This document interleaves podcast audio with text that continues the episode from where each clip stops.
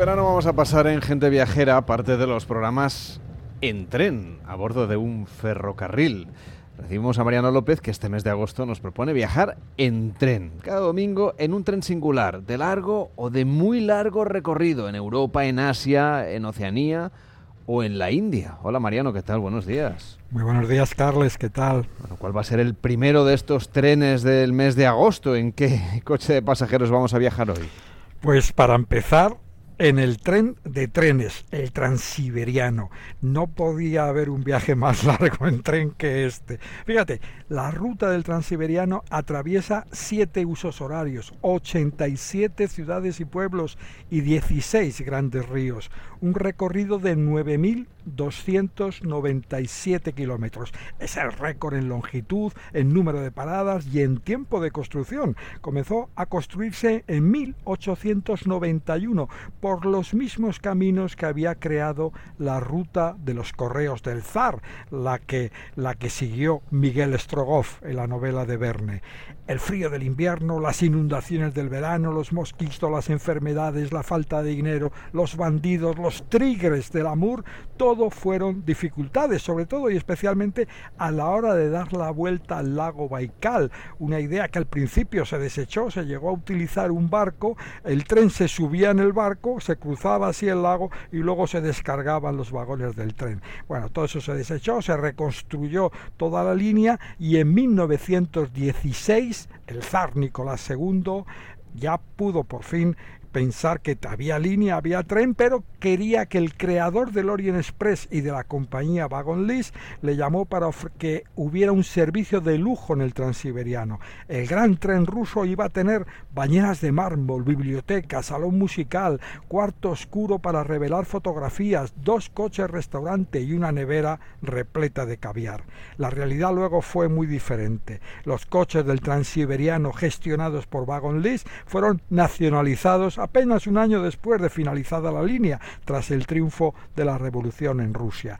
Wagon List perdió 198 coches cama, 50 coches restaurantes y 24 furgones. El tren de trenes nunca pudo ser otro Orient Express. Fíjate que lo del cuarto para revelar las fotos me parece una cosa, fin, muy a tener en cuenta, ¿eh? En sí, aunque ahora explicar a muchos jóvenes que que se revelaban en un cuarto oscuro. ya es un poco complicado, pero sí, sí, fíjate, ese es un tren que todas esas se presentaron una exposición en París, todas esas novedades que como te decía, luego nunca formaron parte del tren. Bueno, ahora hay opciones, Mariano, para viajar en ese tren de trenes. Pues sí, hay dos opciones de lujo turísticas y luego está la línea regular de transporte de pasajeros con sus tres ramales. Las opciones de lujo están organizadas y comercializadas por dos compañías británicas. La primera de ellas ofrece el tren Golden Eagle para viajar entre Moscú y Vladivostok. Es un viaje de 14 días que tiene paradas, noche de hotel, combina el viaje en el tren con, con hoteles, con excursiones en cada parada. Los precios, atención, van desde los 21.000 euros por persona en la cabina más sencilla a los 45.000 en la suite imperial. La misma compañía ofrece también viajes en el transmongoliano entre Moscú y Pekín. Hay otra compañía también británica que opera el tren SARS Gold, que ofrece un viaje de 16 días con noche de hotel y excursiones en el transmongoliano, con precios algo más reducidos que el anterior, van entre los 14.000 y los 17.000 euros por persona en la opción más económica. Y aún así, pues para las opciones, por ejemplo, de este mes ya no hay billetes. Oye, ¿y los precios así de tarifa regular? ¿Qué tal? Pues muy diferentes. Un, billete de segunda clase en el transiberiano entre Moscú y Vladivostok cuesta unos 300 euros en segunda clase y unos 1.300 en primera. Luego hay tres ramales. El transmongoliano, el más popular, entre Moscú y Pekín, cruzando Mongolia. El transmanchuriano, también entre Moscú y Pekín, pero no por Mongolia, sino por Manchuria. Y el ferrocarril Baikal-Amur, que se separa del transiberiano en el lago Baikal y toma un ramal hacia el norte que le lleva a Javarots, al norte de Vladivostok. Los billetes en el transmongoliano cuestan unos 450 euros por persona en segunda clase y 1.700 en primera. Son precios por el recorrido completo. Y ahí está el primer reto para los viajeros interesados en este tren, decidir si lo quieren utilizar como medio de transporte, pues un itinerario por etapas, como, los, como hacen los trenes turísticos, o si se animan a vivir una experiencia excepcional, viajar en el tren durante ocho días y siete noches, en el caso del transiberiano, o seis noches y siete días en el transmongoliano. Viajar en el tren con, paradas que, que, que, como mucho suman una hora. Más de 7.000 kilómetros en tren entre Moscú y Pekín, o más de 9.000 entre Moscú y Vladivostok. A elegir. Mm. Yo una vez estuve en la estación de tren de Moscú muy tentado eh, de subirme pero no podía ser, pero, pero mm, muy tentado. Tú sí que has tenido opción de hacerlo, imagino. Yo he tenido la opción de hacerlo, he viajado con mi familia en el transmongoliano en segunda clase y la verdad es que antes de embarcar yo pensaba que se nos iba a hacer a todos muy cuesta arriba, tantas horas en tren, pero que va, fue todo lo contrario, fue uno de los mejores viajes que he hecho nunca, relajante, divertido, espectacular cuando el tren bordea el lago Baikal, también cuando cruza Mongolia y cuando se detiene frente a la muralla china, nada más cruzar la frontera con China. Tus chavales ya debían ser mayores o no? Sí, ya, eran, ya tenían sus, sus, años, más de 18, eh, pero bueno, pero, pero, efectivamente eso daba, no, sí, con unos más pequeños no me hubiera yo atrevido a, cruzar tantas horas. Me decías, yo subo a los míos, pero bueno, a ver, cuéntanos cómo es la vida a bordo. Pues fíjate, el tren sale, el transmongoliano, todos los martes de la estación de Yaroslav en Moscú a las 8 de la noche, hora de Moscú, y llega a Pekín el lunes siguiente a las 3 y media de la tarde, hora de Pekín. Digo lo de las horas porque mientras que cruza el tren Rusia, todos los días hay que cambiar de hora. Eh, por el tema de los usos horarios que en Rusia se respetan. En otros países ya no, no se han readoptado para que haya menos o para que, o para que haya ninguno. Es un, los símbolo de también, en parte, ¿no? de, su inmensidad. Sí. Los eh, por eso lo han mantenido, por esa idea de, inmensidad. Imperialista, claro. Los, los compartimentos de primera clase tienen dos sillones convertibles en litera y un baño compartido con el compartimento contiguo. Los de segunda clase tienen asientos y literas para cuatro personas y dos baños con ducha compartidos con el resto del vagón. En cada compartimento, imagina, pues hay una ventanilla muy amplia, eso sí, una mesa y una radio que cuando se cuando emite, cuando se la conecta, emite canciones chinas, porque gran parte del tren ese transmongoliano lo gestiona el gobierno chino. En fin, nosotros emitimos poco, había una especie de ahí de María del Monte China que, que pensábamos que era mejor nuestra propia música.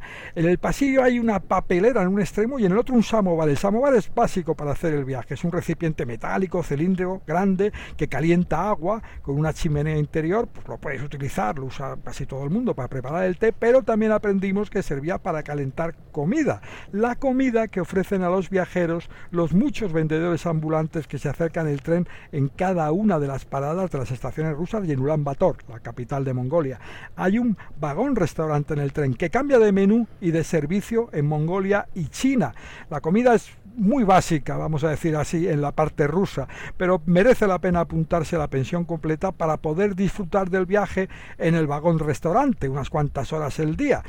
En general, pues hay tiempo de sobra para leer, para hablar, para mirar por una ventanilla por la que discurren, fíjate, la ruta de Miguel Estrogor, nombres que quienes hayan leído la novela pues evocan un mundo vamos, apasionante, Oms, Novosibirsk, Krasnoyarsk, el tren cruza el Volga, el Irtis, el Obi, el Yenisei, pasa bordeando el agua de agua dulce más profundo del mundo, el Baikal, y cruza las praderas de Mongolia en las que parecen plantadas como bombillas las tiendas de campaña blancas de los nómadas, y cruza finalmente la muralla china. 70 kilómetros antes de llegar a Pekín hay una parada que permite ver sin, la muralla sin más turistas que los que forman los viajeros del tren.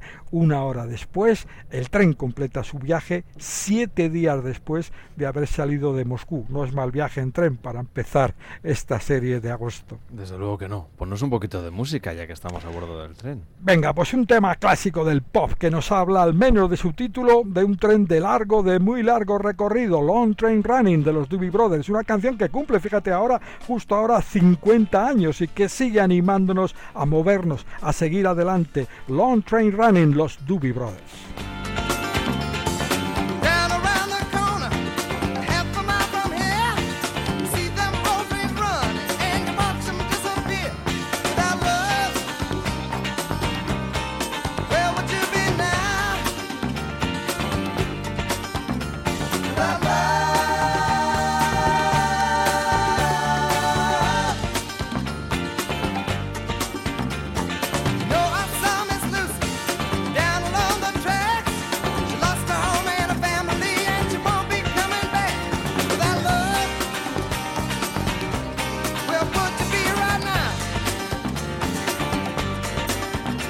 without love.